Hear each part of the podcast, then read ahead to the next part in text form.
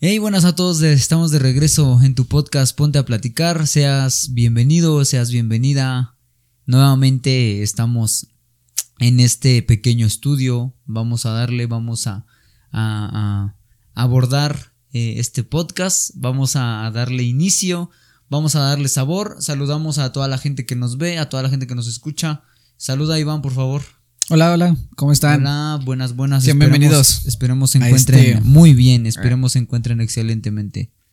Sí, banda, ahora sí que discúlpame por la Nah, no interrupción. pasa nada, no te preocupes. Dale, dale, dale. Sean bienvenidos a este, a este final de temporada. ya. Sí, ya es final de temporada. ¿Cómo te sientes, Rafa, después de todo el trayecto? Pues estuvo, estuvo bien, hubo mucha aceptación de la gente y pues está perfecto, ¿sabes? No, no voy a decir que somos muy escuchados así, muy, muy, muy alcanzables, pero pues hay una pequeña audiencia que, que pues es fiel, es fiel y, se agradece, se agradece, así que síganos escuchándonos, sigan este ahí nue- nuestros, nuestros videos en YouTube, en Facebook y, pues nada más. ¿Y tú qué tal? ¿Cómo- ¿Cómo te sientes después de todos, de todos estos episodios? Ya llegamos al final. Pues no, me, me siento feliz, o sea, ya es el último episodio de toda la temporada y recordando desde el Sí, inicio, recordando cada episodio, pues no sé, digo, cada episodio tiene su toque especial, Claro. su momento, su... Tiene lo, su- lo suyo. ¿me Exactamente, tiene lo suyo, tiene algo con lo que sí dif- se diferencia el uno del otro, ¿no? Hay veces en que luego mucha gente, hubo alguien que me dijo, no, es que este, está, está bueno, está bueno lo que hacen porque no se trata específicamente de algo o de alguna manera de pensar en específico, sino que trata de muchos, de muchas cosas. Sí, son temas variados. Eso es lo- Exactamente, lo- no, lo no hay algo que, exacto, no hay algo que nos esté ahí encerrando, ¿no? En plan de, no, pues tienes que hablar de esto y no, no puedes hablar de, de otra cosa. Entonces eso es lo que, lo que no- nos ha gustado de este, de este proyecto y, y pues, y pues se vienen cosas más interesantes. Aparte se vienen cosas de meses, me- me- meses mejor dicho, interesantes, ¿no? Que ya se viene el Día de Muertos, se viene la Noche de Brujas, se viene, ¿qué más se viene? Navidad, ¿no? El mundial. El mundial. Ah, sí. Aquí me voy a poner a abrir mis cartitas de Panini. no, no es cierto. Este. Nada más. Y algo que quieras decir antes de empezar, Iván. Pues gracias ¿Algún, algún saludo por- o algo? porque nos hayan escuchado. Eh, como dijiste, pues no, no es como que seamos tan alcanzables. Hola. Sin embargo, escúchame, escúchame. hay gente que escucha los podcasts y que pues le ayuda, porque al fin y al cabo es, es reflexión, es este conocimiento, Efectivamente. es hasta cierto punto una ayuda emocional. Claro. lo que estamos brindando y pues me da gusto que haya gente que pueda escuchar y que pueda pues prestar atención, ¿no? A lo que decimos, porque pues, no, no somos los más sabios o los más inteligentes Sí. o con De el- hecho, lo hemos dicho en muchos podcasts, ¿no? Aclaramos que no somos expertos. Es una plática y, y nada más. Entonces, esto que, que vamos, el tema que vamos a tocar en esta ocasión, aclaramos primero que nada si damos algún dato erróneo, no somos expertos. Se nos puede ir evidentemente algo, pero está bien, está bien, no pasa nada. Es una plática, como lo dije, y nada más. Sí, solo compartimos nuestras perspectivas y pues lo que pensamos respecto al tema y lo que investigamos. Sí, en efecto. ¿Cuál es el episodio que te ha gustado más, Iván, de todos los que llevamos? En lo personal me gusta mucho el de eh, la brujería, no sé. es que fue un fue el primero que hicimos con un toque como de Diferente, suspenso, ¿no? Un toque como más Como más, más, intenso. exacto, más profundo, ¿no? Más, Eh, no sé. como que te, como que te sumerges más en ese mundo, ¿no? Si, si tú escuchas ese podcast que nosotros grabamos hace, ¿qué? 15 días, Ajá, sí, hace 15 días. hace 15 días, este, pues te, te va a gustar, te va a gustar, va- vas a descubrir cosas interesantes, vas a descubrir datos interesantes y nada más, vete a escucharlo, vete a escucharlo, corre, vete a escucharlo. Nada más, escúchalo. ¿Y a ti cuál te ha gustado más? A mí me gusta mucho el de, el de si me amas, bloquealas. No, Sí, inventes ese. el- el- es uno de los top, ¿no? De los ¿Cuál, que cuál es tu top 3 de los 10 que El top tenemos? 3 yo creo que sería el primero para mí. El que más me ha gustado es el de si me amas, bloquealos. Eh, Yo creo que sería mi top 1. El, el episodio 1 que ese siempre va a ser el, el- el- uno de, uno de los más, digamos, de los más llamativos, ¿no? Porque es, es uno de los más escuchados que tenemos y, y, pues es el primero, es con el que se inició esto. Entonces, pues nada más. Está... Te falta Ah, uno. sí, me falta uno, ¿verdad? Y yo creo que sería este. Este, a este sí le voy a poner ahí un poquito más de. Entonces, este sería mi top, mi top 3. ¿Y tú cuál? Pues Este todavía porque no sé cómo queda, pero... Yo digo que, este, yo digo que este. Este va este a ser. también me- me- me gusta mucho el tema, pero de los nueve que tenemos contemplando en top 3, pues mi favorito es el de la brujería. Como te digo. no sé, me gustó mucho. Sí. Después seguiría igual cómo canalizar tus emociones. Y el otro estaría entre si te enojas, pierdes. Y el de si me amas, bloquealos. Estoy como que entre. Ah, nah, yo digo que el top es el de Bueno, si me amas, bloquealos. También alguien me comentó que estuvo bueno el de todo random, ¿ves que te dije? Ujú. Ah, pues sí, cierto, se me, se me estaba pasando. eso. Ándale, que estuvo chistosa la parte de los apellidos y, y que, y, y que también en ese episodio estoy dando a demostrar mi, mi odio amor o amor-odio por los perros. Amor, odio. Pero bueno, ¿no tienes algún saludo o algo que quieras decir antes de empezar? No, pues estoy normal hoy. Día tranquilo. Ya no hay saludos en este podcast. No, ya no. Ya no hay saludos, ya. Si quieres un saludo te cuesta 1600 como Ya el te- de ya te Kuno. cuesta dinero. ya. Al rato vamos a cobrar como Kuno. ¿Cuánto cobra? Creo que 1800, no ¿no? tengo idea. 1800 por un saludo. Todo horrible. bueno, pero en fin. Este, como no hay saludos, como no hay otra cosa que agregar, vamos a empezar con el tema de, de, de este, de este podcast. Estamos grabando un día lunes, ya rompimos nuestra rachita. rompimos nuestra rachita de los miércoles, ¿no? No, los martes. De todas maneras, porque la semana anterior no, no, no subimos. Ah, exacto, sí. Bueno, el chiste es que estamos grabando esto un día lunes, pero por si pasa algo que, que, que a lo mejor y estás escuchando algo y posiblemente no lo mencionemos, es porque estamos grabando el día lunes y no el martes o miércoles como es de costumbre. Pero bueno, en fin, vamos a empezar con esta plática, con este tema, con este, con este misterio y mundo de, de cosas que pasan en el mundo que son extrañas, que son, evidentemente, son muy interesantes. Y, y pues vamos a hablar el, en, el día de hoy del mundo de las sectas. De las sectas. ¿Qué es una secta, Iván? Eh, investigando y todo, llegué a mi perspectiva A ver, personal. a ver, dale, a ver, vamos a ver. Vamos a ver qué es una secta según Iván. Eh, una comunidad de seguidores que siguen una práctica o ideología fuera de lo ortodoxo, que la mayoría de las veces puede ser este, espiritual, pero Sí. en lo cual hay un líder que tiene un poder absoluto. Sí.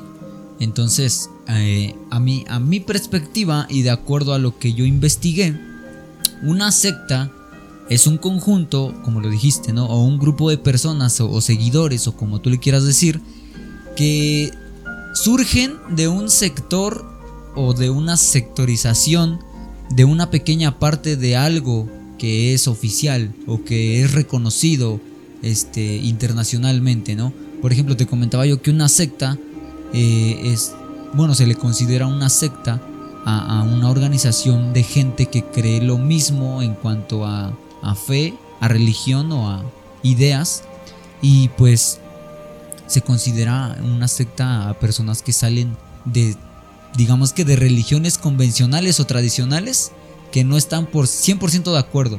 Por esa razón digo que es una pequeña sectorización.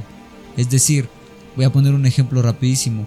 Si tú eh, acudiste a cierto lugar en donde tú no estuviste de acuerdo, ah bueno, pues entonces agarras todas las cosas que en las que estás de acuerdo e implementas tu ideología, ¿no? O tu interpretación y armas tu propio culto, tu propia secta, tu propia organización. Y pues como evidentemente sales de una organización reconocida o convencional, automáticamente te vuelves en una secta ya que no eres reconocida ante, pues sí, ante el gobierno, ante la nación y ante la sociedad. Entonces una secta es un conjunto de personas, seguidores, un grupo de personas que pertenecen a un grupo normalmente privado o, que no es de tan fácil acceso eh, de tanto como entrar en información. Entonces, pues sí, eso es una secta y vamos a estar platicando de eso hoy, de las sectas, este, de cómo identificar una secta. Vamos a hablar también de algunas sectas peligrosas que se han dado a lo largo de la historia. Vamos a, a hablar sobre el pensamiento psicológico de, de, de, estas personas líderes de estas sectas, de cómo una persona puede caer en una secta y todo ese tipo de cosas. Va a estar interesante esto, entonces pues, pues sí. vamos a darle. Métanse, métanse. Métanse, sí, escuchen, escuchen lo que, lo que vamos a decir porque créanme que es algo muy llamativo y bien interesante. Sí, muy, muy intenso. Yo cuando dije, no Sí, ¿cómo, cómo escala ¿no? a tales niveles? Tiene una influencia que es muy grande y a veces no te das cuenta, pero realmente tiene una influencia muy, muy grande dentro de la sociedad misma. Sí, claro. Y, y, a ver, cuéntanos, Iván, ¿qué es lo que a ti te llamó la atención de, de este tema para ir adentrándonos? Cuéntanos. Pues precisamente, ¿no? Que una secta se basa en las prácticas fuera de lo ortodoxo. Y yo buscaba, ah, ¿qué es ortodoxo? Porque pues no sabía, ¿no? lo, lo, lo, busqué, sí. ¿no? Sí. Y se supone que ortodoxo es la fidelidad, la fidelidad de principios de doctrinas tradicionales aceptadas por la mayoría de acuerdo al equilibrio moral. Entonces ortodoxo pues es prácticas de acuerdo a un equilibrio moral que tenemos como sociedad. Okay. Entonces las sectas se basan en ciertas prácticas fuera de lo normal. O sea que moralmente pues está mal. Sí, claro. O sea, son, se, son organizaciones las cuales tienen ciertas prácticas que la sociedad las mira mal. Por eso son secretas, por eso son clandestinas, por eso son, por eso son privadas. De, de difícil acceso, ¿no? Incluso hay gente que cuando, bueno, no sé, ¿verdad? Si, si este, en algún momento te han invitado a una secta, si tú preguntas de qué es, siempre te van a decir, mejor vamos para que tú mismo lo experimentes, ¿no? O no te lo puedo decir, o, este, es que es algo que tienes que vivir por ti mismo, ¿no?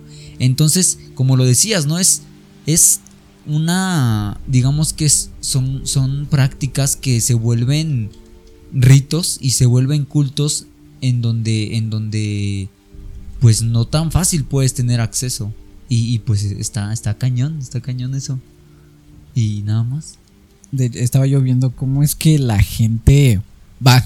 O sea, yo dije, ¿cómo es que la, la gente va a ese tipo de cosas? Porque, o sea, están fuera de lo moralmente bien. Entonces, ¿cómo es que una gente accede sí. a, a, entrar a ese tipo de, de organizaciones, ¿no? Y veía claro. yo que normalmente porque como seres humanos tenemos cierta necesidad de fe, ¿no? Como que el ser humano busca en algo en que depositar una cierta fe. Claro. Por eso existen muchas religiones y muchas cosas, porque el ser humano ha buscado distintos caminos para suplantar su fe, la sí. necesidad de tener algo en que creer. Claro. Entonces las sectas se basan en el, eh, ahora sí que en depositar tu fe en alguna situación espiritual y de igual manera alimentar tu ego. ¿Qué quiere decir? Que de cierta forma si encuentras una religión que te prohíbe, ah, es que es malo tomar, o es que es malo tener muchas mujeres, o es que es malo hacer esto, sí. si encuentras otra organización que de cierta manera te dice, ven aquí y aquí está la presencia de Dios y aquí estamos rindiendo culto a una entidad divina, la cual sí te permite fornicar con muchísimas mujeres, la cual te permite drogarte, la cual te permite hacer muchas cosas, pues es claramente que vas a estar vas a preferir estar ahí, ¿me entiendes? Claro. Y entonces es una forma de cómo las sectas buscan llamar la atención de la gente, suplantando la necesidad de una creencia divina sí. y de igual forma dándote acceso a ciertos placeres de los cuales pues, obviamente no te vas a negar. Claro. ¿Me entiendes? Sí, sí. Y de sí, esa manera. Más cuando es lo que buscas, ¿no? Y de esa manera la gente, pues empieza, como que si es el parteaguas para abrirse y adentrarse más en este mundo. Claro. En, en, lo que es en este. Pues en esta secta. En este mundo de las sectas, ¿no? Pues sí, efectivamente, algo que, que a mí me llamó la atención y, y este. Lo comentaste hace un momento. ¿Cómo es que la gente asiste a ese, a ese tipo de cosas, a las sectas? Cómo es que la gente realmente quiere, quiere ir eh, y empieza genuinamente queriendo ir, ¿sabes? Y, y, pues te comentaba yo hace rato fuera, fuera de, la grabación que a menudo, bueno, en la mayoría de los casos, se ve mucho el aspecto emocionalista o, juegan mucho con tus emociones, con el sentir de la gente. ¿A qué me refiero con esto? A que, por ejemplo, cuando tú vas a un lugar que X religión, ¿no? En donde tú no estás sintiendo o no estás encontrando lo que tú quieres encontrar, es algo que, que pues hasta cierto punto te causa conflicto. ¿Por qué? Porque te sientes incómodo, a lo mejor no te sientes totalmente lleno en eso. Y hay sectas o hay grupos de personas que te lo ofrecen, digamos que al instante. ¿Por qué? Porque están supliendo necesidades, ¿no? Están supliendo eh, cosas que la gente necesita, ¿no? Y hay veces, y eso ahí hace que la gente pues se vea atraída, ¿no? Te comentaba yo que hubo una vez un caso de alguien que vino aquí a la iglesia y, pues, y pues venía porque le dijeron que, que, que los cristianos ayudaban con dinero y quería dinero. Entonces vuelvo y repito, estaba buscando una necesidad que, y, ajá, que, quería suplir y, pues, pues eventualmente aquí en la iglesia a donde nosotros asistimos, pues no, no vamos por dinero o porque nos estén pagando, ¿sabes? Entonces, a eso es a lo que iba. Juegan tanto con las emociones y la gente busca tanto sentir algo o encontrarse con algo, suplir una necesidad de algo, que termina cayendo en lo primero que se le ofrece. Y pues obviamente para atraer a mucha gente las sectas siempre son las que alcanzan a suplir esas necesidades, ¿no? Como tú lo decías, si un hombre viene y, aquí en la iglesia, en, en, X iglesia, le dicen que es malo adulterar con, con alguien más que no sea su esposa o que ande con alguien que no sea su esposa, como el hombre quiere adulterar, pues evidentemente se va a sentir incómodo, ¿sabes? Entonces cuando encuentre un lugar en donde le permitan hacer eso, van a suplir, entre comillas, una necesidad que él quiere o busca y se va a ir a meter a ese tipo de cosas. Y ahí obviamente va a, va a complementar sus emociones, sus sentimientos, porque es lo que está buscando dentro de, de, de una organización religiosa o idealista. Sí, de cierta forma busca que lo que él quiere no lo vean como malo. O sea, busca un lugar donde él pueda hacer ciertas cosas que, como te decía, moralmente están mal, pero dentro de las sectas están bien. Entonces se siente en un ambiente donde puede hacer hasta cierto punto lo que quiere.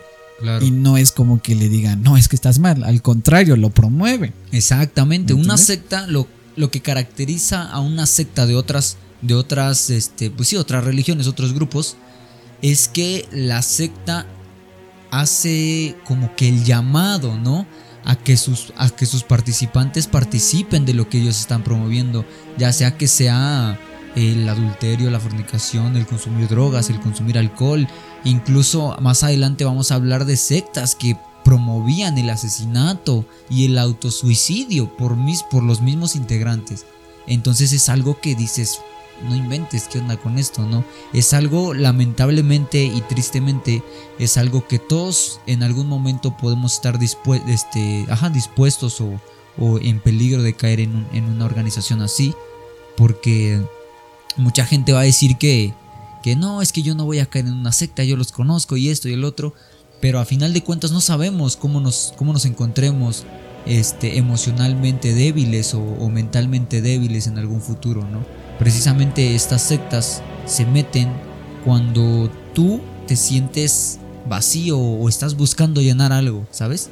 Entonces, pues sí, sí, estamos este, expuestos a, caer en, grupos así. Que por, ejemplo, la, leía yo que una de las formas como las sectas llegan a tener muchos seguidores es precisamente brindar una, un ambiente de afecto, un ambiente donde se sientan parte. Exactamente, sí, claro. Donde se sientan que encajan. Hasta cierto punto el ser humano tiene una necesidad pues de encajar, o sea, de sentirse parte de algo, como que encontrar un propósito de vida. Y es lo que la secta hasta cierto punto te da, un propósito para que tú tengas algo por cual vivir. Y a veces es tan fuerte el fin de esa secta que como tú lo decías te lleva a hacer actos como que tú dices, ¿cómo?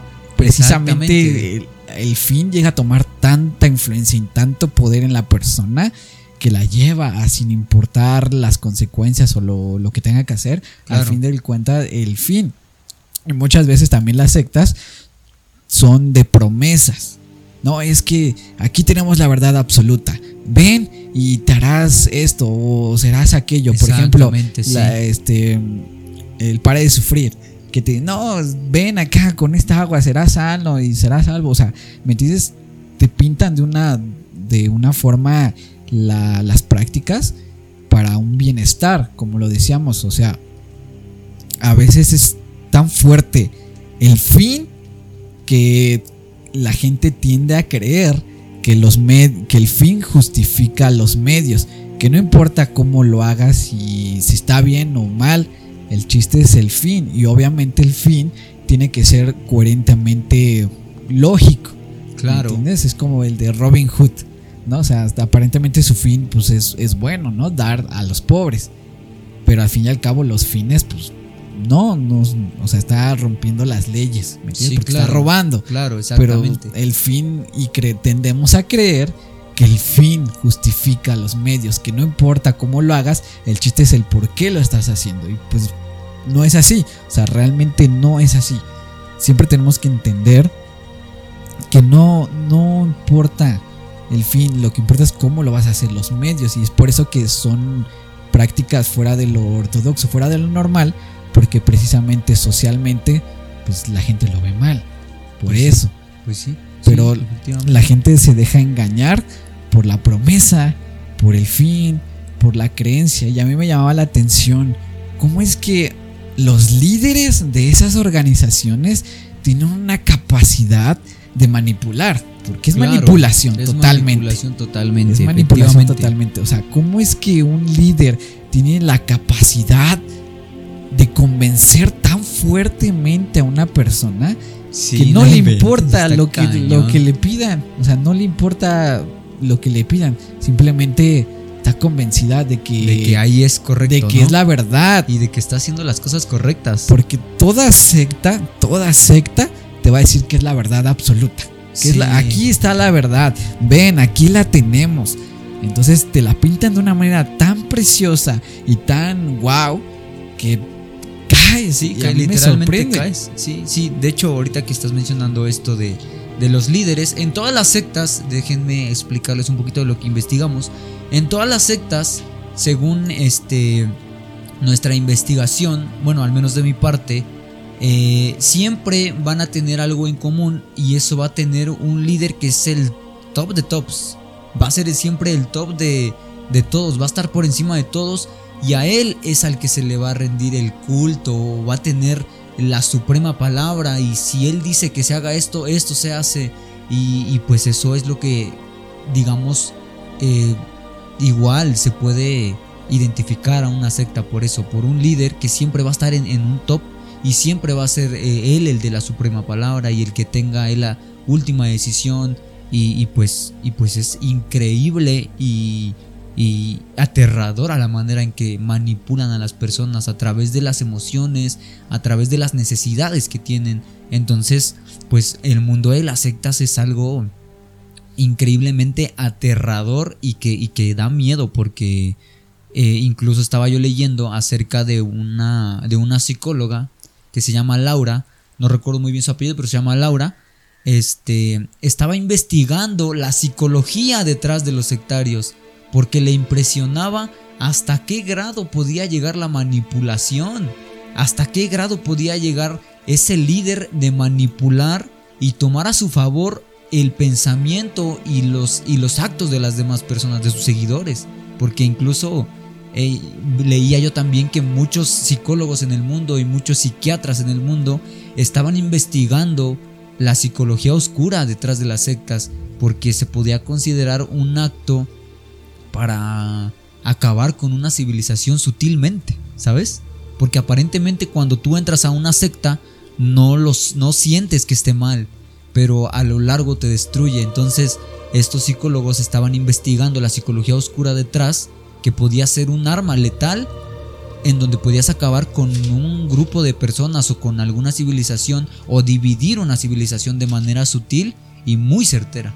Entonces, pues está está increíble el grado de manipulación y, psicología que tienen esos, esos líderes. veía yo este características de una persona que es manipuladora y me llamaba la atención, ¿no? O sea, que cómo, porque son habilidades, o sea, son dones que, la- que las personas llegan a desarrollar de una manera muy cañona, Sí, la verdad, porque sí. es muy, la manipulación es muy cañona. Es aquella que necesita controlar, cambiar o deformar comportamientos de ciertos individuos. Son personas muy hábiles socialmente. Te hacen identificar tus habilidades para que dudes de ti mismo y dudes en lo que crees. No inventes, está brutal eso. Se aprovechan de tu bondad, que tú eres una persona hasta cierto punto amable, entonces Sí. aprovechan y manipulan la buena persona que eres para su propio beneficio. Sí, no inventes, está brutal eso. Son personas con falta de empatía, la cual quiere decir que no les importa si, el- si realmente te están haciendo bien o mal. exactamente. Claro. Son personas que solamente se enfocan en sacar su beneficio. Sí, Y son, obviamente. y son personas que necesitan controlarlo todo. Entonces, al menos detrás de la psicología de un, de un líder que dirige una secta, llegamos a la conclusión de que es una persona que tiene una egolatría demasiado extrema que hasta incluso se atreven a decir que son hijos de, o que son reencarnación de Jesús, que son enviados de Dios. Sí, o sea, claro. Llegan a un punto de decir, oye, yo soy el, el que tiene la verdad absoluta y, y prácticamente soy el elegido. Y no hay otra, otra persona la cual tenga la sabiduría que yo tengo. Y por eso es que formo mi organización y tengo mis, mis personas a cargo, las cuales van a compartir el mensaje que yo tengo, que viene de Dios y es divino y solamente yo lo tengo. Se vuelve una, una forma tan, tanto de control. Claro. Siento que una persona que de- necesita controlar las cosas de una manera tan fuerte llega a expresarlo de esta manera. Por ejemplo, un referente histórico que a mí me llama la atención, que tiene este tipo de características, es Hitler. Sí, obviamente. Fue Ah. un manipulador a, a su antojo, A literalmente. mí me llama la atención la forma que tenía de convencer a una nación, porque no era un grupo de personas, era, una, nación Literalmente, sí. Y no total. solo una, también otras que estaban a favor. Sí, claro, que estaban ahí en plan de apoyando, ¿no? Exacto. Entonces, tenía la capacidad de manipular su nación y otras naciones para un fin propio. O sea, Claro. a mí me sorprende la capacidad que tenía de convencer a la gente. La convencía y estaban dispuestos a, a- a Ah, hacer una guerra Literalmente. por él. Sí. prácticamente. Y a mí me digo, o sea, wow, qué, qué- qué manera de manipular. A mí me sorprende. Sí, no, Tenía- deja y, y qué manera de, de ejercer, pues hasta cierto punto no se puede negar el liderazgo que tenía, ¿sabes? Entonces llega a un grado eh, este, en donde ejerce tanto el liderazgo que tiene y la facilidad de palabra, la facilidad de convencimiento a los demás, que, o sea, haces historia literalmente. Exactamente. Y luego me fui por el lado oscuro de los nazis. Claro. Y luego de- decía que existió una secta oscura precisamente para darle poder a los nazis. Ok. Se llamaba la An, An- ¿cómo se llama? Anengerbe. Era una organización que fue creada para dar gloria tradicional alemana. Después se convirtió en un, en un estudio de ciencias ocultas para destruir el cristianismo. Bus- era, se trataba de buscar el origen de la raza arias. Se supone que Hitler buscaba el origen de una raza perfecta. Claro. Entonces, esta secta buscaba de maneras de ciencias ocultas y que en este caso lo podemos interpretar como el episodio pasado, cierta magia oscura y hechicería, así tipo de, de ocultismo, Sí. para buscar la raza perfecta que él quería. Y formó su secta, la cual buscaba ese tipo de, de cosas, ¿me entiendes? Claro.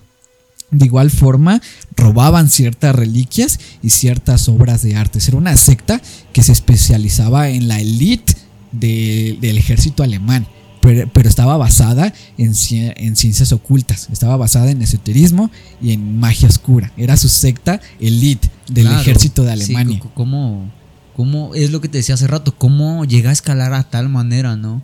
Que incluso pues usarlo en contra y a favor al mismo tiempo, ¿sabes? Se le decía que era el cuerpo elite y monjes guerreros de la Orden Negra. No inventes.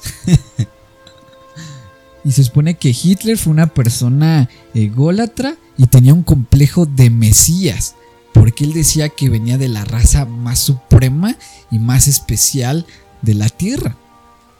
Ok. Y también decía que tenía una capacidad de manipular donde despertaba pasiones entre la gente. De cierta manera, su misma personalidad y su misma forma de hablar despertaba una pasión entre la gente, despertaba un- una fuerza de querer estar ahí. Exacto. Y- de querer per- permanecer, Y, ¿no? y si, si te das cuenta es un patrón que líderes de sectas manifiestan. El querer estar ahí, Claro. el querer, ah, sí, este es el líder supremo, el que viene de Buda, el que viene de no sé dónde, es el líder, Exactamente, sí. este hay que seguirlo. Sí, porque también investiga- investigaba que una secta también es caracterizada y es fácilmente reconocida, digámoslo así, por tener una, una base esquemal de pirámide, ¿sabes? De que primero está el top y después así van, van, este, se va bajando o se va intercalando dependiendo de los rangos que sea, pero siempre hasta arriba va a estar el top que es el líder fundador de, Sí, de tal, de no tal habrá otro más alto. Siempre va a ser él. Que siempre se define como Salvador, Mesías, Iluminado o, o esta persona con, bueno, con la que supuestamente puedes alcanzar tú algún beneficio que, que te estén prometiendo, ¿no? Exacto. Solamente a través, tiene que ser supuestamente, las sectas tienen que ser solamente a través del líder que está hasta arriba. Y, y pues es, es, es in- un entorno increíblemente tóxico, ¿sabes? Hay, incluso hay clasificación de, de rasgos, de, de, de rangos, perdón, de, de sectas, Ah, sí, ¿sabes? sí, lo que- por ejemplo, lo que es una secta piramidal, hay sectas que precisamente se, baja- se basan en prácticas ocultistas, en Sí. prácticas pues oscuras. Entonces, la, la- normalmente las, las sectas que son piramidales, cuando tú empiezas a crecer y empiezas a aprender, Claro. ya te dan cierto acceso a cierto tipo de rituales, a cierto tipo de prácticas donde adquieres ciertos dones y habilidades. Sí. Y los obviamente más, más arriba forman lo que es la elite de la secta, los más poderosos y los con más sabiduría y conocimiento. Por ejemplo, creo que hace rato, creo que te lo comenté, ¿no? Que mi mamá estuvo en una secta llamada Gnosis. Ajá, sí, sí. me lo nunca, nunca me habló así bien al panorama, pero ahorita me puse a investigar y yo decía, no me está muy cañón. Ok, ¿de, de qué y pues trata? vamos a, a compartirlo para la gente que no sepa qué es la gnosis. Pongan atención, por favor. Es una ciencia por excelencia donde profesa tener la sabiduría suprema. Ok. O sea, prácticamente es una secta donde dicen aquí es la sabiduría suprema. No hay Y más. otra no hay cosa más más que aquí, ¿no? sobre el conocimiento mismo de Dios. Y ahorita te lo voy a poner. El cristianismo afirma la revelación del conocimiento de Dios. Estamos de acuerdo. Sí, estamos de acuerdo. Pero la gnosis cree que su sabiduría supera la revelación del conocimiento de Dios. O sea, prácticamente cree tener la razón en contra de Dios y profesan tener la sabiduría No suprema. inventes, está brutal eso, ¿eh? Puse- y a mí me dije, no inventes, está muy cañón. Se supone que enfatiza el conocimiento espiritual por encima de las enseñanzas y tradiciones ortodoxas de la iglesia. O sea, te ponen sus prácticas por encima de la iglesia. Te dicen, no, no importa lo que Dios te dice, no importa lo que has creído, no importa nada. Aquí tienes la sabiduría suprema y aquí vas a alcanzar la verdadera iluminación sobre todo. Y no Claro. habrá otra cosa en este planeta más allá de nosotros. Y es lo que te profesan, lo que te enseñan en Sí, esta secta. Claro, totalmente, sí. Sí, es, es algo que, que simple y sencillamente, como lo dije, es un rango de manipulación que pues está en otro nivel, ¿sabes? Y, y dice, se presenta una distinción de Dios como una deidad menor y malévola. Entonces te presentan lo que es el conocimiento de Dios y la moral cristiana y todo este tipo de religiones que profesan a, a Jesús, sí. te lo ponen como una deidad menor y malévola. Como Claro. que es un Dios malo y como que no sirve y no tienes por qué creer en sus prácticas y estar metido envuelto en lo que te dice. Sí, sí, totalmente. Es, es algo que se sale de control, se sale de control totalmente. Y, y todavía dice, consideran que el principal elemento de la salvación es el conocimiento de la divinidad en prácticas místicas y esotéricas. Wow. Te dice que la salvación es una práctica mística y esotérica de iluminación. Entonces prácticamente te, te dicen, si tú quieres ser salvado del tormento, de todo esto, tienes que alcanzar la iluminación a través de las prácticas esotéricas. Prácticamente es lo que te dice y te dice, toda la moral de bien y mal que te plantea la Biblia no funciona. La salvación no es por Jesús, la salvación es por la iluminación a través de la magia esotérica. Sí, Y eso es, y a mí me llama la atención. Digo, no inventes, ¿cómo es que hay eso? Y la gente va. Y hasta donde yo tengo Sí. entendido, como te lo dije, es una, es una secta piramidal, la cual va subiendo de rango y tienes acceso a ciertas prácticas que te dan ciertos elementos y dones místicos. Porque ya va subiendo y como va subiendo a rango de maestro, este, y otros rangos que Sí, no sé, claro, sí, totalmente. tienes ciertas habilidades y ciertas Y formas de de manipular. manipular a la gente, sí, claro. Tienes más acceso a ciertas cosas y, y pues sí, eventualmente cuando tú te metes a un mundo de ese tipo de, de- de escala piramidal, pues sí, lamentablemente te vas a pasar tu vida entera ahí tratando de alcanzar al más top iluminado y pues no lo vas a lograr, ¿sabes? Incluso estaba yo leyendo también que una de las cosas de las cuales las sectas se consideran peligrosas ante la sociedad es porque han llegado a los extremos de que sus integrantes incluso abandonan y abandonan hasta sus propias familias, ¿sabes? Abandonan lo que, lo que ellos quieren hacer en la vida, abandonan sus sueños por querer de complacer a- a una organización, ¿no? A una secta. Entonces, pues por eso la mayoría de la gente es eh, rechaza cuando tú le hablas acerca de una secta o se espanta, ¿no? Porque son peligrosas, son peligrosas y está claro que, pues, si te metes, casi casi no hay retorno, ¿sabes? La gente que ha logrado salir de sectas grandes como, como lo es, no sé, la luz del mundo, lo decía Iván, para de sufrir, hay muchas quejas a, este, a raíz de lo que se vive dentro de una organización así de grande. Y pues nada más. Por ejemplo, ahorita que mencionabas el cómo salir, leía yo que la gente llega a un punto donde, donde comprende que está mal. Porque hay gente que sí, como que le cae el 20, que pues dice, no, ¿qué estoy haciendo? O sea, no, como que te cae el 20 de no.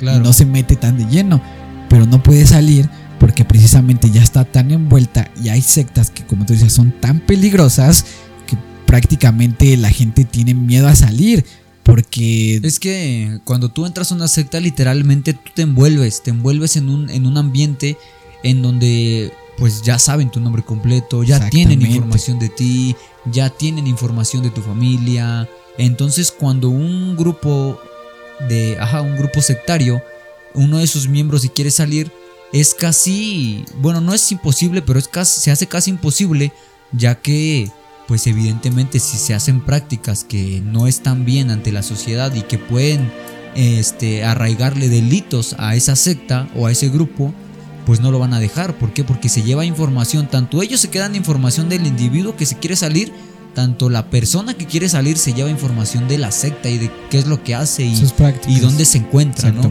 Entonces por eso se vuelve muy difícil salir de una secta.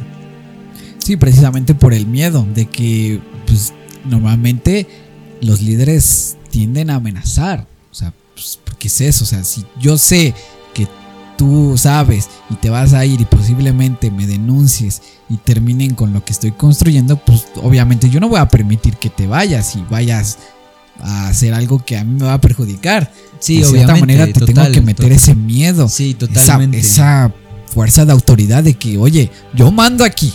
Sí, tú no mandas. Total, totalmente. O sea, porque las sectas se basan en el poder absoluto del líder. ¿Por qué es eso? Es un poder absoluto. El Sí. líder tiene una forma de manipular y tiene una forma de convencer a la gente que lo maneja de una forma tan absoluta y tan fuerte su poder que tiene la, la fuerza de influenciar de una manera tan poderosa a las personas.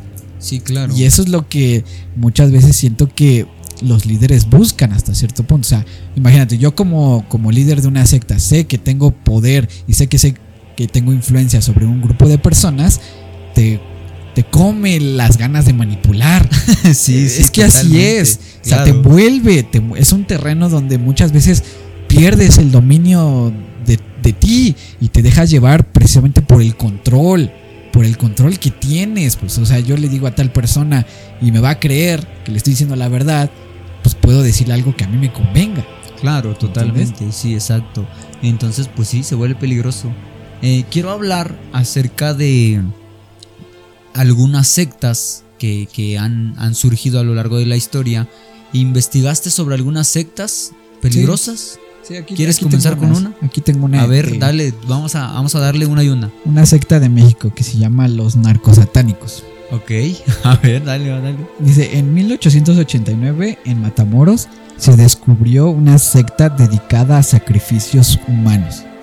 Ok. Tras el hallazgo de un estudiante de Texas, se encontró su cerebro hallado en un caldero negro, hervido con sangre, con la columna vertebral y algunos otros huesos. La secta se lideraba por Adolfo Jesús Constanzo, alias el Padrino, el cual era un líder de narcotráfico. Entonces, esta secta se basaba en el hecho de hacer rituales para una iluminación de pues una iluminación espiritual a través de hacer sacrificios humanos. Sí, claro, totalmente. Normalmente sí. las sectas pues se basan en pues en alguna ideología, pensamiento profundo espiritual. Entonces, esta secta se basaba en el hecho de hacer sacrificios Sí. para una deidad, para cierto cierta iluminación, porque era, era iluminación. Sí, claro, sí, son peligrosas, son peligrosas. Y volvemos y repetimos, son peligrosas porque tienen los líderes de las sectas, tienen la capacidad de manipular y de hacer que, que sus, que sus propios miembros, imagínate, que sus propios miembros y seguidores de, de, de su grupo, pues estén, estén corriendo peligro a tal grado de perder la vida. Ahorita, bueno, yo estaba yo investigando acerca de efectivamente de las sectas más peligrosas que han surgido en el mundo en, en los últimos tiempos. Y yo investigué y yo creo que mucha gente ha escuchado acerca de esta secta que se llama el Templo del Pueblo. Así se llama la secta. Ah, sí, esa- la, la estaba yo viendo, pero ya no me metí bien. bueno, pero sí, sí. pero yo, yo sí me metí y, y- y- y lo, voy a, lo voy a comentar que a mí me llamó demasiado la atención. Bueno, el, templo de- el Templo del Pueblo es un movimiento que, fue fundado por un pastor o un reverendo que se llama Jimmy Jones en 1955 en Indianápolis. Originalmente, bueno, supuestamente lo que leí fue fundada para la gente que no tenía casa, que no tenía trabajo, que estaba enferma de salud mental o que tenía alguna discapacidad. Según fue fundada originalmente para eso. Y, cuando se empezaron a, a- ¿cómo se puede decir?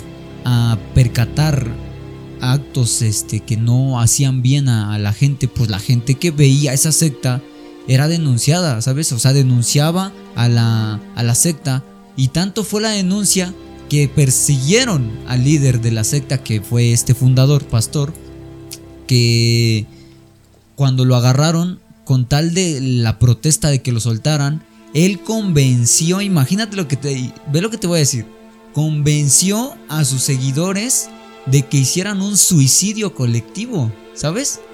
Un suicidio colectivo a forma de protesta para que lo soltaran. Y esto se llevó a cabo, sucedió un, un suicidio colectivo de más de 900 miembros de su organización. ¿Te imaginas? O sea, y esos, esos, este, esos 900 miembros que estaban incluidos lamentablemente niños y mujeres, fueron dando estos, estos suicidios colectivos por medio de una bebida que estaba envenenada. Entonces ellos la tomaban y a forma de protesta para que eh, el- las autoridades soltaran a su líder, ellos se suicidaban.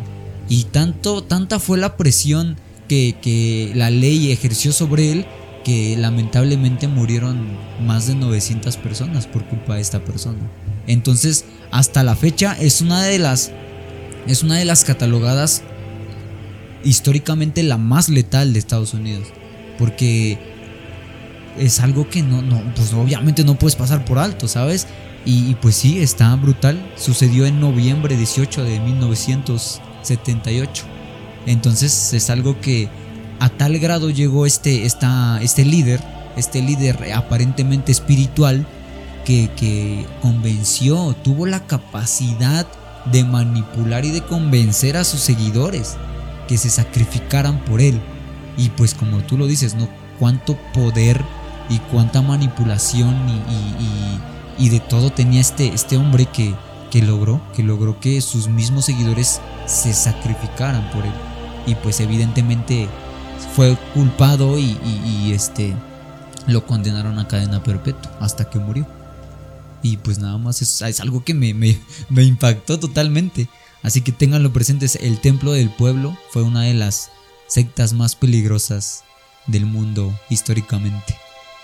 Por ejemplo, yo tengo la, la secta OVNI. Secta, la secta ovni. Se, se promovía la ideología de, lo, de que los extraterrestres en el pasado visitaron a la humanidad y le brindaron conocimientos científicos, le brindaron conocimientos de arquitectura, que por eso las ciertas estructuras eh, antiguas tenían cierta complejidad de construcción. Sí, Era lo que te explicaban, que los extraterrestres vinieron y le dieron conocimiento a los seres humanos para arquitectura. Que fue por eso las pirámides, que por eso cierta complejidad, si te das cuenta, alineación con estrellas, con, con tanta complejidad de construcción. Y era lo que esta secta te explicaba y que decían que en algún momento futuro iban a, iban a regresar por los elegidos. Cierta, cierta secta que tenga ciertas personas con tal creencia y cierta fidelidad a este pues a esta ideología se los iban a llevar iban a ser los elegidos entonces en el 1977 que pasó el cometa llamado Halley se convenció a 39 personas de hacer un suicidio colectivo porque se creía que atrás del cometa venía una nave espacial que venía a recoger a los elegidos. ok. Entonces, No esta, esta secta convenció a Imag- 39 personas, Imagínate qué fe, ¿no? Qué fe tienes que tener para creer eso. convenció a 39 personas para que se suicidaran porque ya venían por ellos, venían los extraterrestres por los elegidos. No inventes. Y a mí No, me llamó la no, atención. Qué, qué horror. O sea, ¿cómo es que, que, o sea, como tú le decías, cómo es que una persona puede ser convencida hasta de A tal suicidarse? grado, a tal grado, no inventes. Tiene tanta brutal. influencia, tanto Sí. poder Sí, totalmente. que yo me sorprendo. O sea, ¿cuánta influencia tiene? Sí, ¿Cuánta claro. influencia tiene? Sí, sí, totalmente. Hay otra, otra secta de la cual también estuve investigando un poco, que se llama La Verdad Suprema. Esta, esta secta comenzó en la década de los 1980. Eh, entró como inicialmente como un grupo espiritual mezclado entre creencias hindúes y budistas. Más tarde agregaron las creencias cristianas, haciéndose énfasis en las profecías apocalípticas. El- la persona que lo manejaba fue, bueno, el fundador de esa secta se hacía llamar Shoko, Shoko Ashahara y se declaró tanto Cristo como el primer iluminado en la tierra después de él, ¿verdad? Entonces, una de las cosas más grandes que, que a mí me, me voló la cabeza que hicieron, o sea, una de las cosas más grandes y que llegaron al límite esos sectarios fue que atacaron e hicieron actos terroristas contra comunidad civil de Tokio, ¿sabes? Lanzaron, pues sí, o sea, y mataban a la gente, vete a saber si los si les lanzaban bombas o si mataban a través de balaceras o no sé, pero el chiste es que conforme a lo que yo investigué hicieron actos terroristas contra la comunidad de, de, de Tokio y, pues es algo que dices, ¿qué onda con esto? ¿No? ¿Cómo? Como volvemos a repetir lo mismo, ¿cómo es que una persona tiene esa capacidad? Y más tarde, si no estoy mal, como evidentemente como fue catalogada como una secta peligrosa en, en- en el, en el continente asiático, se mudaron a Estados Unidos. Y ahí el líder se proclamó otra vez eh, uno de los salvadores, mesías, iluminados, que te lo platicaba yo hace rato, ¿no?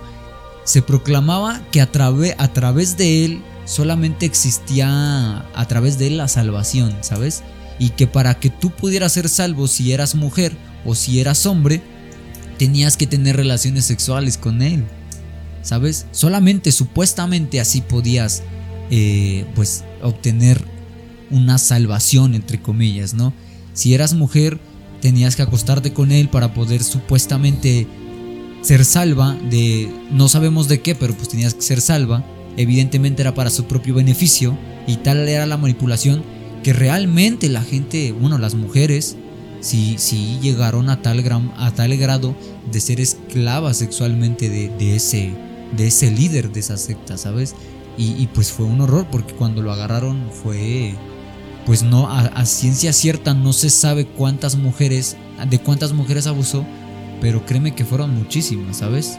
Y pues evidentemente fue una de las sectas más peligrosas que, que, de las que yo he, conocido e investigado, ¿sabes? Imagínate qué grado, qué, qué, qué aberración.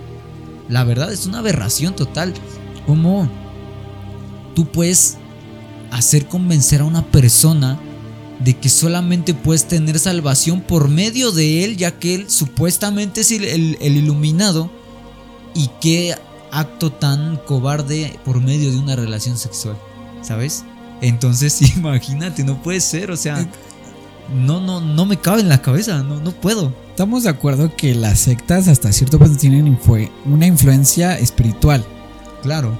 Porque pues a veces lo siento que lo vemos psicológico, pero nos estamos saltando el lado espiritual de todo este contexto. Sí, totalmente. Entonces, hasta cierto punto un líder para que tenga una influencia de ese poder y tenga una manera de convencimiento es porque hasta cierto grado tiene una influencia más, más sobrenatural. Porque para que tú digas, ah, es que soy iluminado de Dios o es que soy el elegido.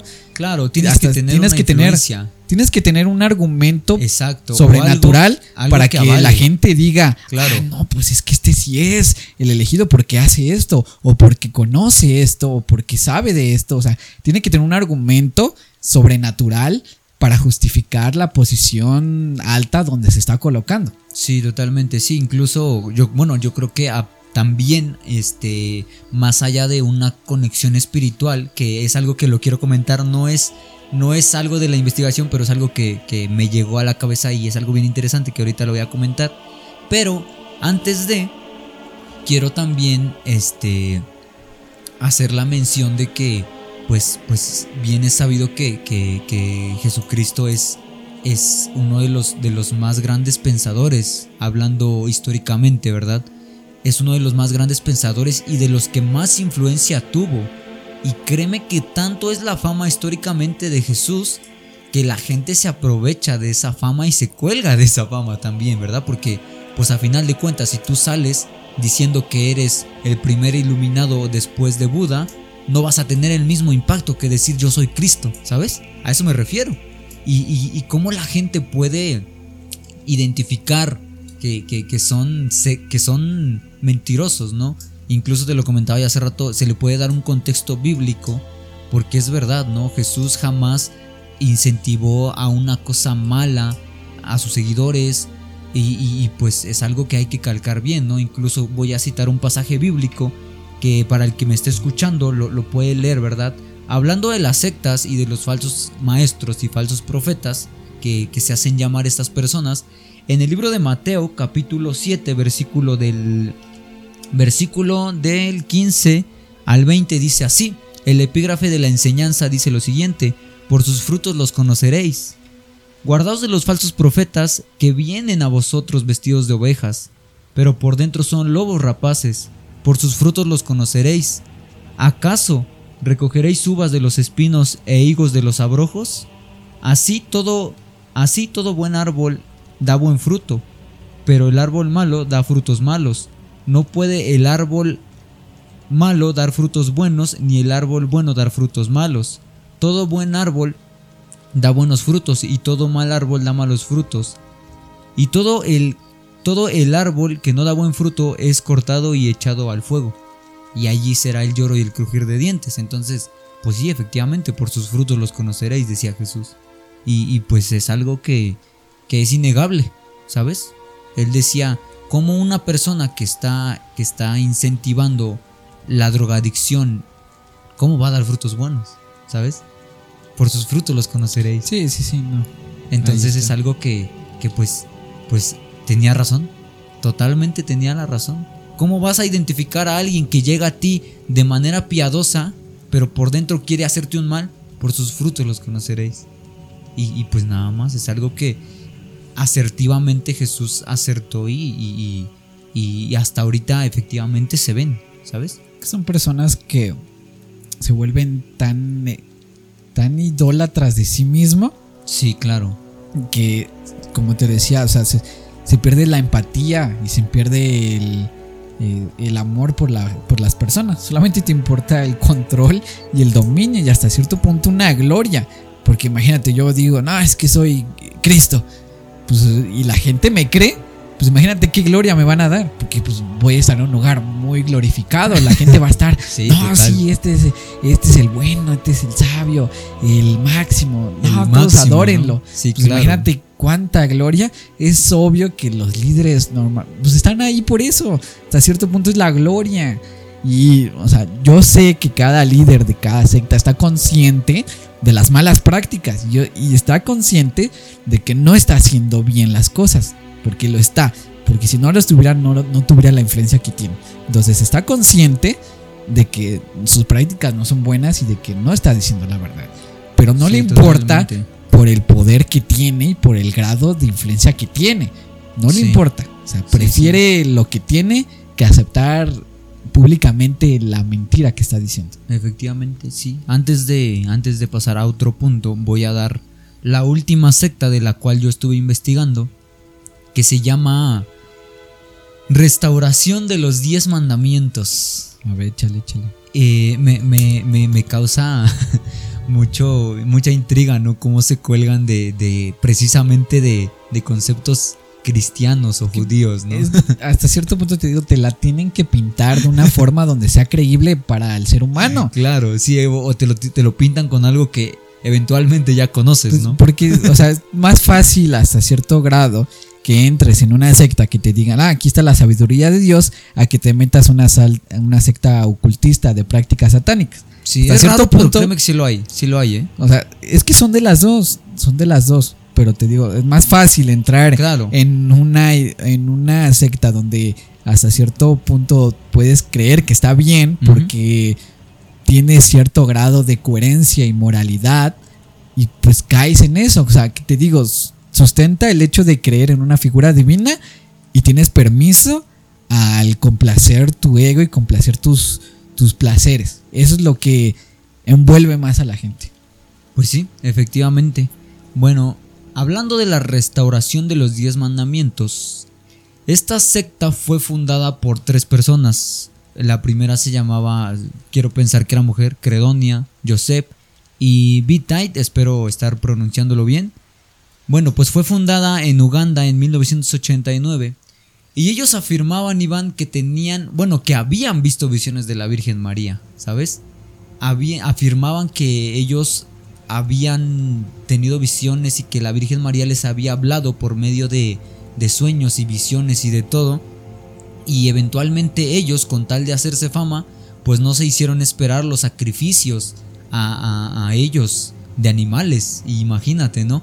Y obviamente al, al ocupar una figura conocida como la Virgen María, mucha gente empezó a creer en ellos. Mucha gente empezó a creer en, lo que. en las visiones supuestas que ellos habían tenido. Y lo que me llama la atención es que ya cuando ellos tenían, pues digamos, un cierto número de seguidores, lanzaron profecías que supuestamente venían en sus visiones. Pusieron una fecha a la cual supuestamente sus, sus, sus profecías se iban a cumplir. Juntaron a, a sus seguidores para hacer el ritual o el culto que ellos hacían. Y al llegar la hora y el día en el que, en el que supuestamente se iban a cumplir sus profecías, al ver que no se cumplían, ellos tuvieron miedo de que la gente se les volteara y, pues los, los denunciara y, y los metieran a la cárcel. Tanto fue su miedo que cerraron en ese momento todas las puertas y las ventanas del lugar donde estaban congregadas esas personas y le prendieron fuego, ¿sabes? Los tres líderes sectarios de, de la restauración de los diez mandamientos prendieron fuego a sus propios seguidores. Obviamente esto, pues, no hay, no hay palabras para describir algo así, ¿sabes? Terminaron muriendo quemados y, y aplastados por escombros de todo tipo, pues centenares de seguidores de ellos.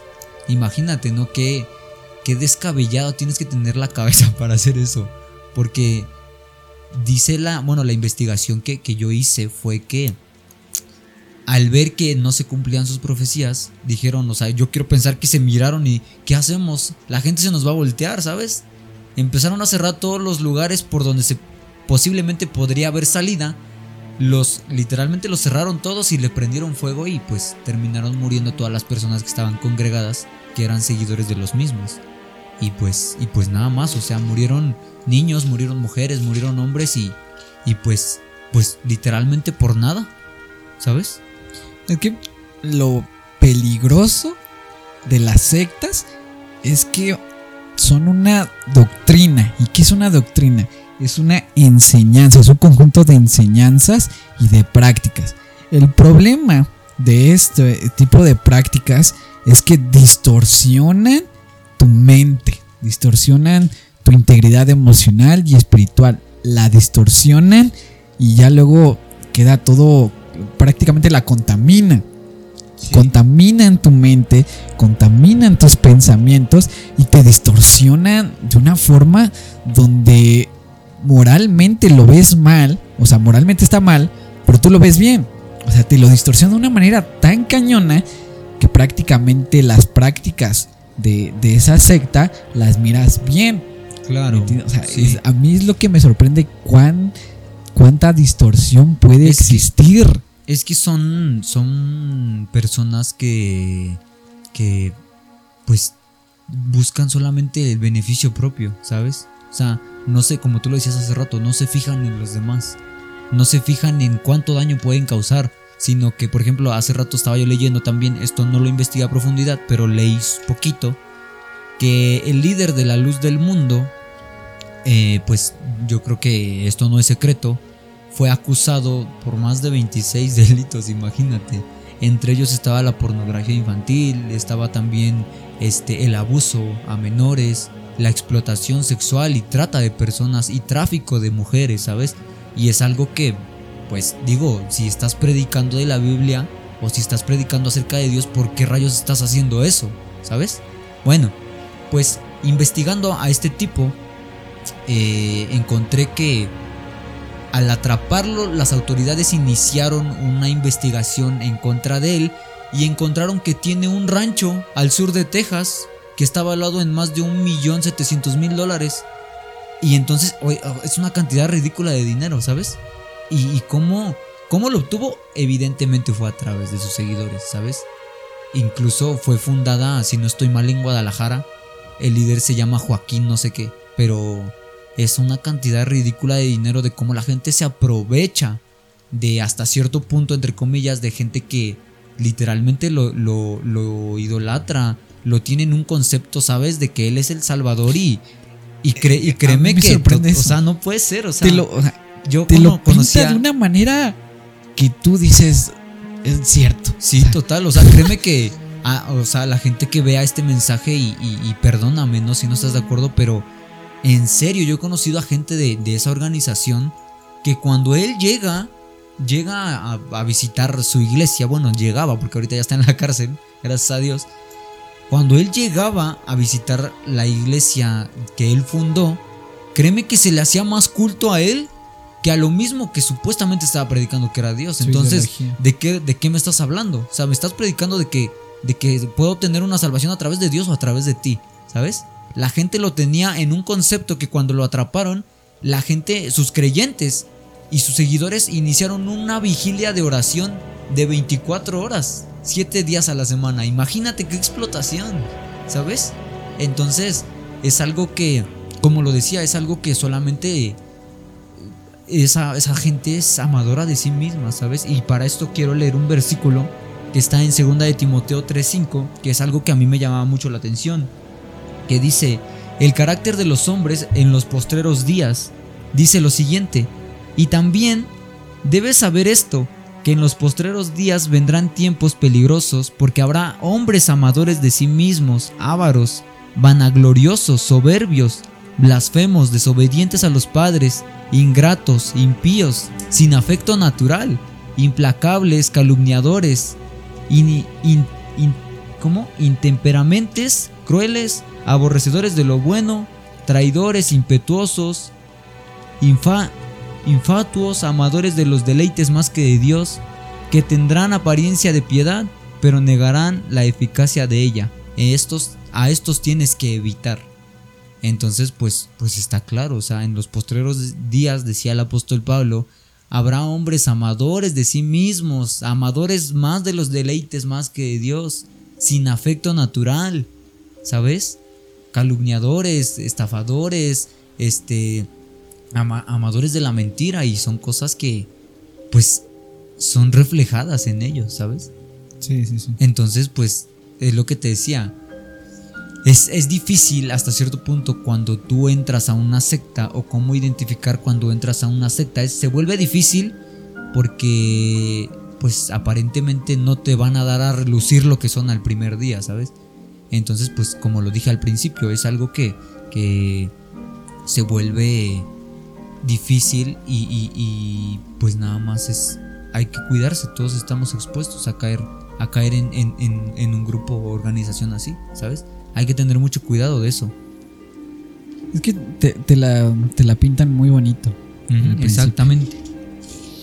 Al principio te, te dan promesas.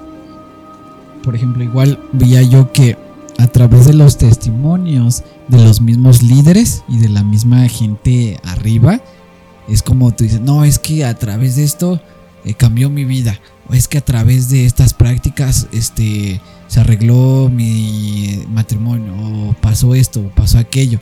Entonces, hasta cierto punto es una forma de manipulación, porque la gente dice, ah, no, pues, pues el líder, este, eh, esta ideología cambió su vida. Ah, pues, pues yo también quiero, yo también quiero. Vamos a que cambie nuestra vida todos. Y, te digo, ah, llega un punto donde no te importa cómo, simplemente el fin.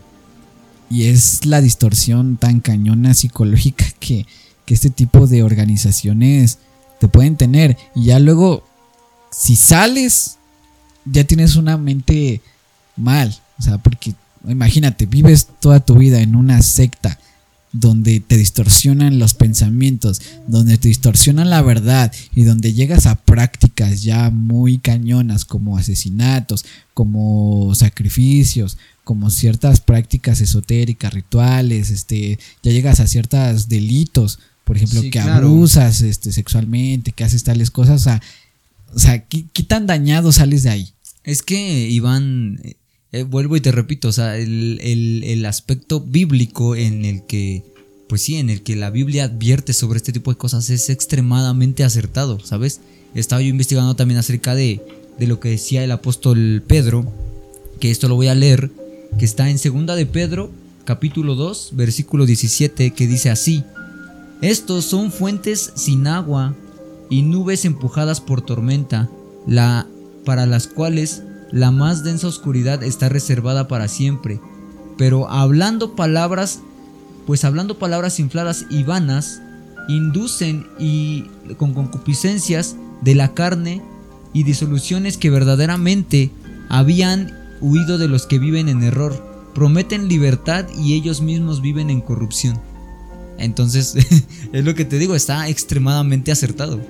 Dice, decía el apóstol Pablo, están hablando palabras que son vanas, están, son, están vacías, son infladas, están, están siendo guiados por algo que termina en oscuridad para siempre, ¿sabes? Están siendo guiados y están prometiendo libertad cuando ellos mismos son esclavos de corrupción. Entonces, bien lo decía Jesús, ¿no? Son, son hay, que tener cuidado de esos falsos maestros y falsos profetas que vienen, ¿no? Y que proclaman tener algo o darte algo que aparentemente, pues evidentemente no te lo van a dar, ¿sabes? y... o sea, te, llevan a decir, ah, no, es que aquí es la salvación. o es que este es el camino correcto. O sea, de cierta forma, normalmente el ser humano siempre busca una identidad o siempre busca un propósito o un camino cual seguir. Claro. Y normalmente este tipo de sectas aprovechan de ese sentir de la gente, de Sí. oye, es que, como te dije, o sea, por naturaleza pues tenemos la necesidad de, de creer en algo, Claro. de, depositar nuestra fe. cua- Cuando entras a una secta o cuando entras a un grupo en donde hay un top, pues es natural, ¿no? Querer o admirar a alguien que aparentemente está hasta arriba, ¿sabes? Es humano. Querer pertenecer a un grupo en donde todos, en donde todos son felices o en donde todos se- les va bien, ¿sabes? Y, y- y, pues es peligroso, es peligroso, muy peligroso, ¿sabes? Incluso a mí me, también me llamaba la atención de cómo las sectas han tenido el poder de que la gente, pues, literalmente esté muerta ah, espiritualmente, ¿sabes? Porque, por ejemplo, te lo comentaba ya hace rato, ¿no? Que tú te puedes acercar a una, a una, a una persona que está en una secta y, y- y tú le platicas, oye, no, pues es que yo soy católico, ¿no? Yo soy cristiano, yo soy de tal religión. Ah, pues es lo mismo, nada más que cambia en esto y en esto otro, ¿sabes? Entonces, por eso la misma gente tiene en un concepto mal, por ejemplo, a, a los cristianos, ¿sabes? Ay, no, es que como a un cristiano no le pareció y ya fue a armar su secta, ah, entonces ahí estás englobando a todos, ¿no? No, y créeme que así no son las cosas. Entonces, bien lo, bien lo, lo decía un, un- un pasaje bíblico, ¿no? Por causa de todas e- ese tipo de cosas, de los falsos maestros, las falsas enseñanzas, doctrinas de hombres, doctrinas de demonios, va a llegar el día en el que el amor de muchos se enfriará, la fe de muchos va a morir. Y ahorita tú te acercas con una persona y le hablas de Dios y no le interesa. Precisamente por culpa de, de la gente que los decepciona, que los lastima, por la gente que termina destruyendo las ilusiones que tienen. Prefiere la, la iluminación. Exactamente. espiritual. Exactamente. Entonces rechazan la idea de Dios por culpa de, de, de- de que mucha gente ha venido a lo largo de, del tiempo y de la historia que dicen ser Cristo, o que dicen ser los iluminados o que dicen tener la verdad. La gente va y los decepcionan o terminan en una, casta- en una catástrofe y pues terminan mal. Bien lo decía Jesús. Llegará el punto en, en- donde el amor de muchos se enfriará y, y pues nada más, ya, no, no, no va a haber más. Va a llegar el punto en donde habrá, habrá hombres amadores de sí mismos, en donde van a ser calumniados, en donde van a entrar a la iglesia doctrinas de demonios y confusiones y van a estar siempre buscándole las cinco patas al gato y van a estar ahí tajiversando las cosas y pues al rato va a morir. El amor de muchos se enfría. Y efectivamente, ahorita tú háblale a un... La otra vez veía yo un video de un vato que, que hace entrevistas y le preguntaba a los jóvenes, oye, ¿para ti cuál es la peor religión? Y le decían, no, pues el cristianismo. ¿Y por qué? Ay, es que este son bien hipócritas, ¿no? O es que dicen que ah, no, no se debe hacer esto y luego ya lo ves así. Y luego le preguntaban a otro, ¿y a, y- y a ti cuál es la, la religión más, más fea o más este, mala que, que pudo haber existido? No, pues que el catolicismo, no, pues que el cristianismo, no, pues que esto. Entonces, efectivamente, el amor de muchos ya está por los suelos, hablando de la fe. Y, y pues nada más. Pues sí, como te lo decía, o sea, ¿qué vas a preferir? La ideología de creer en Dios, que hasta cierto punto te dice estas cosas no están bien y no es correcto que las hagas para un bienestar en tu vida, o una ideología de, ilumine, de iluminación que te permita hasta cierto punto y te lo, lo que tú quieras y hasta te, te lo, ¿cómo se dice?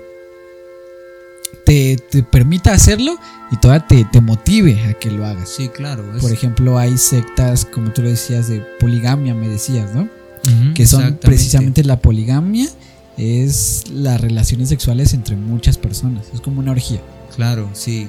Créeme que Y ahí, ahí- en este mundo hay de todo, créeme, créemelo. Y de hecho, ahorita que, que me acordé, ves que te había comentado en el episodio pasado sobre los vikingos. Ajá. Hay un episodio de esa serie que me llamaba la atención, donde hacen un ritual precisamente de poligamia, donde están todos los guerreros y todas las mujeres, y pues están así en el campo y están teniendo relaciones sexuales. Y es un ritual, es un ritual para su, su organización, para lo que es su pueblo. ¿entiendes? Claro. Y, y precisamente hay sectas que, que promueven ese tipo de prácticas donde no los ven, donde no lo ven mal, porque de hecho en la serie capturan a un monje, Sí, a un monje cristiano. que iba en contra, supongo. ¿no? Exactamente, tenía su cruz, ¿no? Y pues obviamente los vikingos tienen su mitología de Odín y de Thor y de todo ese tipo de dioses, ¿no? Claro. Y, y él, eh, como, como la religión te lo pinta, pues el monje pues hasta cierto punto tiene votos, entonces no podía, no puede tener relaciones, o sea, porque tiene sus votos de monje. Y él le decía, pues es que mi Dios me prohíbe tener relaciones. Y ellos le dicen, pues nosotros, nuestros dioses no, hasta lo promueven. Sí, es que, bueno, hace vez que hace rato te comenté algo que a mí se me hizo súper interesante, que investigando acerca de todas las sectas, la mayoría de ellas, no voy a decir que todas ya, la mayoría de ellas es algo que se repite constantemente, hablando del mundo espiritual, ¿verdad? Y, de cosas este, oscuras como demonios, espíritus inmundos. Yo le comentaba a Iván que me llamaba la atención cómo la mayoría de los líderes son detenidos por abuso sexual infantil o por abuso sexual de mujeres o trata de personas. En serio, de verdad, créemelo, créeme que a mí me llamó la atención mucho eso, ¿no? Yo le decía a Iván que será acaso una, una estrategia maestra de, de ese espíritu. Eh, Iván, ¿qué opinas de eso? Es que como te lo decía, Es un patrón. es un se- patrón de conducta. es un patrón que se repite, efectivamente. Es- Yo se lo comentaba a Iván, ¿no? Me, me parece sor- o- increíblemente, eh, eh, digamos que interesante, porque, por ejemplo, cuando un criminalista va a investigar un caso de asesinato y, ese caso de asesinato dejan algo en específico que, que caracterice ese asesinato, por ejemplo, eh, se, vio mucho el, el- caso del, que le cortaba el cabello a las chicas. Aquí eh, eso sucedió aquí en México. No me acuerdo muy bien cómo se le denominó a este, a este asesino en serie, pero dejaba siempre el mechón de, de las, pues sí, de las mujeres, ¿sabes? Y ese era el patrón que seguía, ¿sabes? Cuando veían un mechón que estaba cortado de, de cabello de una, de una mujer, sabían que era del el mismo asesino. Entonces a eso era lo que me refería con Iván, que se repite ese patrón. No sé por qué se repite en todos, en todos los casos. Se tratará del mismo demonio o espíritu que, que se mete y tiene influencia sobre ellos. Porque todos son pornografía infantil, abuso de niños, todos son trata de personas y siempre se repite ese patrón. ¿Sabes? A mí me, me llamaba la atención mucho eso y ah, es una teoría mía, a ciencia cierta, es teoría mía nada Es más. que como te lo decía, o sea, forzosamente el líder, es- el líder de la secta forzosamente tiene que tener una influencia espiritual, porque si no, no podría. Claro. O sea, por naturaleza no tienes la habilidad de manipular a la gente de esa forma. Por naturaleza ningún ser humano la tiene. Tiene que tener una influencia espiritual para que esa influencia sobrenatural pueda ejercer un control sobre la gente. ¿Y cómo es lo que te decía yo? ¿No? ¿Se, se tratará acaso del mismo espíritu o demonio que los engaña? Porque se repite, que o sea, sí, es un o sea- patrón repetido que se ve en la mayoría de las sectas, ¿sabes? De que, o sea, tú puedes investigar una secta y, y no, pues es que enseñaban sobre el sacrificio de animales y cuando menos te lo esperas, ah, pero en tal fecha fue detenido por abuso infantil y por este pedofilia, ¿sabes? Y es de que, ¿qué onda con esto, sabes? Y, es algo que a mí me llamó la atención de cómo se repite. Y, y teoría mía será un espíritu engañoso o un demonio que ahí los esté incentivando, ¿no? Que sea el mismo y precisamente por ser el mismo predomina en, lo, en el patrón de cómo trabaja, ¿no? Y es algo que me pareció sumamente interesante y nada más lo quería decir.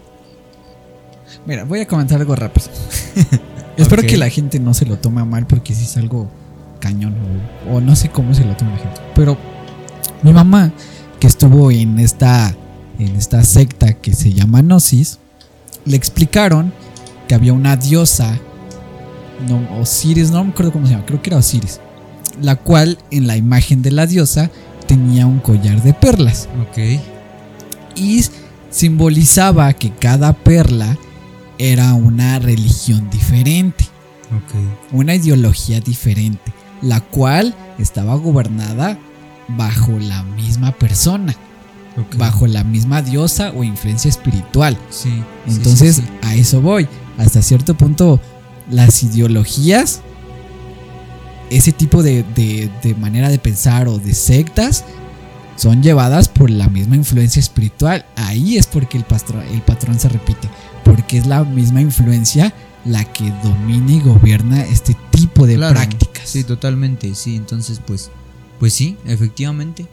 Este, nada más hay que, hay que aclarar algo que, que es importante. Hay que tener cuidado en las cosas en las que creemos, en las cosas, este, que posiblemente puedan llegar a decirnos, ¿sabes? Y nada más, nada más es eso. Hay que tener cuidado, Ten y, cuidado y nada más. de las sectas porque son peligrosas. Son peligrosas y son destructivas, ¿sabes? Entonces, Por nada ejemplo, más rápidamente, unos dos minutos. eso. Sí, sí, tú dale, tú dale. ¿Ves que te comentaba que hay una serie que se llama Bienvenidos al Edén? Ajá. A mí me llama la, la atención porque es una secta, o sea, es de una secta y Ajá. pues encaja tal cual. Se supone que es una secta piramidal. Ok. La, la historia relata, ¿no? De que grupos de chavos que se sienten solos, que se sienten deprimidos, les llega una invitación a una, a una fiesta, a un after party se le llama, de- del cual se supone que se iba a promover una bebida, una bebida, entonces la bebida iba a ser su promoción y llamaban a ciertos influencers para que fueran a, a la fiesta y promover, promovieran la bebida que iba a salir. Entonces la gente llegaba a una isla, lo cual era la fiesta.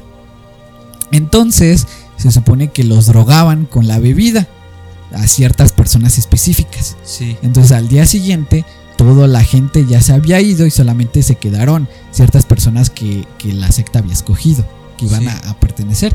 Entonces se quedaron ahí. Entonces los líderes de la secta pues dicen, ah, vengan, vengan, el barco, porque era un barco, dice, ah, el barco regresará en dos, tres días. Si quieren pueden quedarse con nosotros.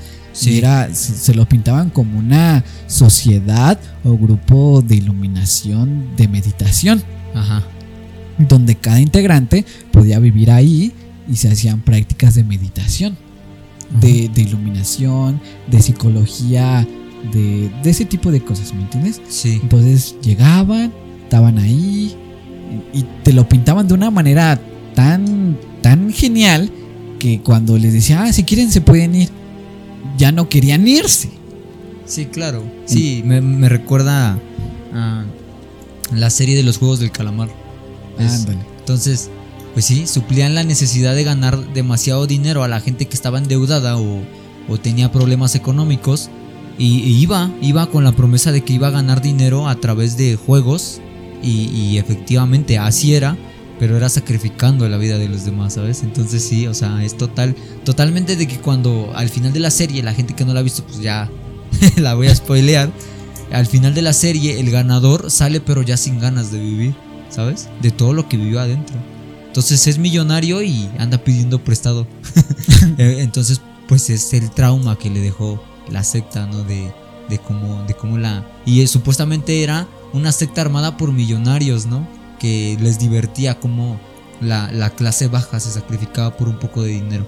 Entonces es, es algo interesante. Por ejemplo, retomando rápidamente, en, en la serie había una chica que se quería ir y que no estaba conforme con lo que estaba pasando. Entonces llega un punto donde de cierta forma la, la, la obligaron. Le dices, o te quedas o te mueres. Claro. Y así era. Entonces, por el miedo a que no la mataran, pues se, se tuvo que quedar. Entonces, había tres niveles. Y con base a la lealtad que tú le tuvieras a los líderes, ibas creciendo. Y ya te ponían a dirigir ciertos rituales, a, a llevar a, a- a todos los demás. Pero hasta cierto punto, cada uno sabía que no se podía salir. Sí, claro. Ya no podía salirse. Tenía que cumplir las misiones. Y a veces incluso les, cuando, cuando la gente se rebelaba, a los demás les tenían, oye, sí, mátalo. Sí, obviamente, no. Entonces no. tenías que demostrar tu lealtad. Tu lealtad, ¿no? Sí, efectivamente. Entonces a mí me llamó la atención eso porque es una sociedad la cual te la pinta muy bonito, muy chido. Ya cuando estás ahí ya dices, no, ya valió.